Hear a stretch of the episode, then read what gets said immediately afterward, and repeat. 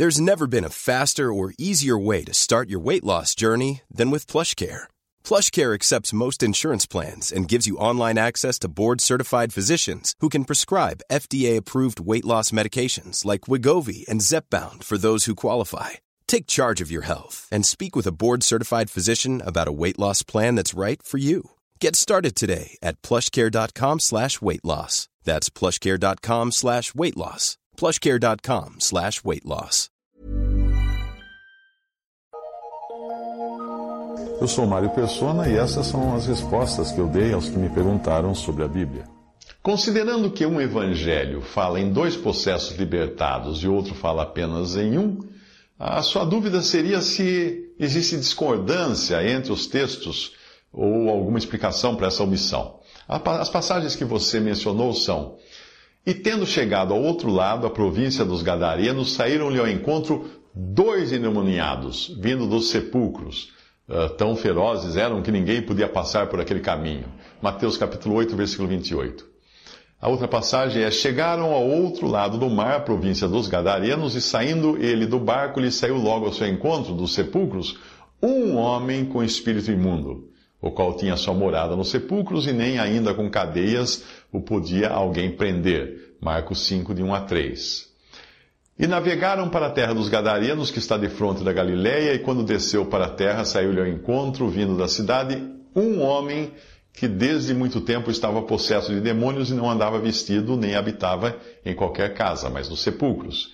E essa, passagem em Lucas 8, 26 a 27.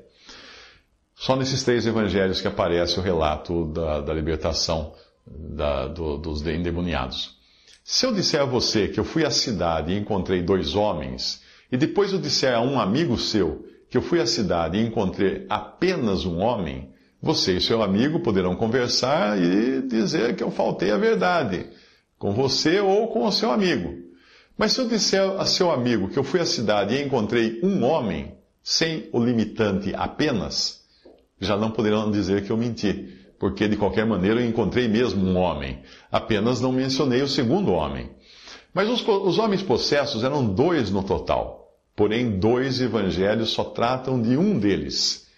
Existem muitas passagens que parecem ser contraditórias na Bíblia, mas um pouco de exercício e de conhecimento ajuda a resolver as dificuldades. Os links que eu vou colocar no final, depois da versão texto desse, desse artigo, podem ajudar. Talvez as características distintas dos evangelhos também ajudem a explicar. Mateus, em Mateus, Jesus é apresentado como o rei de Israel que deve reinar sobre tudo e todos. Ali ele tem autoridade sobre os dois homens e também sobre demônios e animais, que são os porcos. Ou seja, a sua autoridade abrange toda a criação. Daí o plural para os endemoniados, dos quais nada se fala depois de terem sido libertos porque não é o assunto daquele evangelho. Mas mesmo assim, o relato cumpre perfeitamente o propósito de, de, de, revelar o caráter soberano do Senhor que um dia estabelecerá o seu reino sobre a terra, submetendo a si um coletivo de homens e seres criados. Já no Evangelho de Marcos, Jesus é o servo perfeito, e ali ele não age tanto com autoridade como age com graça. Ali nós vemos apenas um indivíduo possesso sendo libertado, e assim ele é mais representativo de todos os que encontram graça, de cada um que encontra graça em Cristo. Repare que ele não é apenas libertado, mas os homens da cidade uh, o viram, uh, viram endemoniado, uh, o que tivera a legião, o que tivera a legião antes, assentado, vestido e em perfeito juízo. Marcos 5,15. O que denota que ele antes vivia agitado, nu, ou em frangalhos e agindo como louco. Essa transformação, a graça opera em todo aquele individualmente que é libertado por Cristo. Nesse evangelho, o liberto é também comissionado por Jesus a testemunhar a outros da mesma misericórdia e graça com as quais ele foi alcançado. Vai para a tua casa, para os teus, e anuncia-lhes quão grandes coisas o Senhor te fez e como teve misericórdia de ti. E ele foi e começou a anunciar em Decápolis Quão grandes coisas Jesus lhe fizera e todos se maravilhavam. Marcos 5, de 4 a 5. O Evangelho de Lucas apresenta Jesus como o perfeito homem. E o relato da libertação do endemoniado parece não diferir muito do que é encontrado em Mateus, exceto pelo fato de aqui só falar de um. Talvez isso tenha a ver com o caráter pessoal que Jesus assume aqui como filho do homem, que um dia virá para julgar homens, na sua qualidade de homem, e irá julgar um a um. Nesse evangelho, o endemoniado liberto uh, é visto assentado aos pés de Jesus, Lucas 8,35, uma posição também de Maria, irmã de Marta e Lázaro, na sua ocupação como o perfeito homem que visitava sua casa. Finalmente, o Evangelho de João omite o fato totalmente e omite também outras coisas, porque nesse Evangelho de João nós encontramos Jesus, Deus e homem. O caráter desse Evangelho é muito mais elevado que o dos outros três, começando pelo fato de ele não ter começo nem fim. Como você fala assim, mas como não tem? Na minha Bíblia o Evangelho de João tem começo e fim, versículo 1. Não. O primeiro versículo fala, no princípio era o Verbo. Esse no princípio refere-se ao estado eterno. Portanto, não tem começo. É antes dos tempos. O final do Evangelho diz assim: Há, porém, ainda muitas outras coisas que Jesus fez, e se cada uma das quais fosse escrita, cuido que nem ainda o mundo todo poderia conter os livros que se escrevessem. João 21, 25. Isso mostra a infinitude das obras do Filho eterno de Deus que são impossíveis de ser contadas, porque é eterno. No Evangelho de João, você não encontra uma genealogia de Jesus como você encontra em Mateus, porque ali aponta para a linhagem real, descendente do rei Davi. Em Lucas, você, o Evangelho aponta para a linhagem humana, a partir de Adão, porque Lucas é o Evangelho que ele é visto como homem perfeito. Marcos não mostra genealogia porque não é importante saber a genealogia de um servo, um escravo não tem genealogia. Já no Evangelho de João, Jesus não aparece sendo batizado por João Batista. Veja aqui a diferença aí.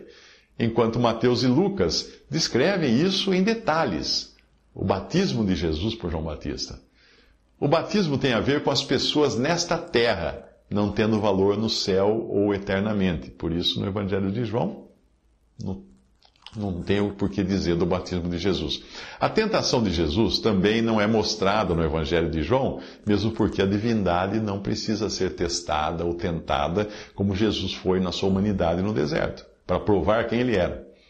A sua transfiguração também não aparece no Evangelho de João, porque ela foi dada em conexão com o reino terrenal de Cristo, que era o assunto dos outros evangelhos, e não com a eternidade e com as glórias celestiais que o quarto evangelho aborda. Também não me parece haver no Evangelho de João relatos de curas e de milagres feitos pelos discípulos, mas apenas pelo Senhor. Mesmo porque nós sabemos que os que ocorreram nos outros evangelhos, por mãos dos discípulos, tinham sido com um poder que não vinha deles próprios, mas vinha do próprio Senhor. E aqui nós estamos então diante da fonte, que é Cristo, da qual emana todo o poder. As orações de Jesus que nós encontramos nos outros evangelhos não aparecem no evangelho de João. Olha que interessante. Nos outros, elas tinham a ver com as suas necessidades e angústias humanas experimentadas na sua humanidade, como quando ele subia ao monte para orar, ou na sua aflição diante da perspectiva da cruz. Mas a oração que você encontra no capítulo 17 de João parece mais ser uma conversa de reconhecimento de tudo que o Pai é e da posição que o filho ocupa, sendo também uma, uma intercessão, mais do que uma oração por si mesmo, é uma intercessão pelos discípulos.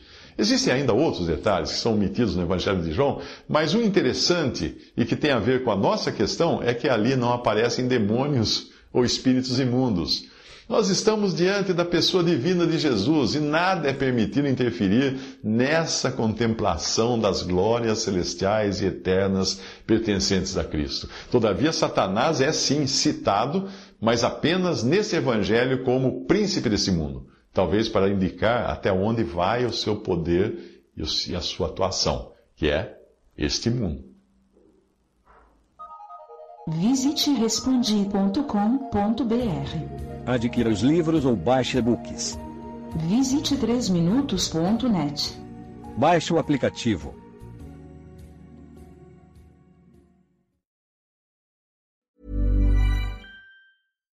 Deserves the best, and there's no better place to shop for Mother's Day than Whole Foods Market. They're your destination for unbeatable savings, from premium gifts to show-stopping flowers and irresistible desserts. Start by saving 33% with Prime on all body care and candles. Then get a 15-stem bunch of tulips for just $9.99 each with Prime. Round out Mom's menu with festive rosé, irresistible berry chantilly cake, and more special treats. Come celebrate Mother's Day at Whole Foods Market.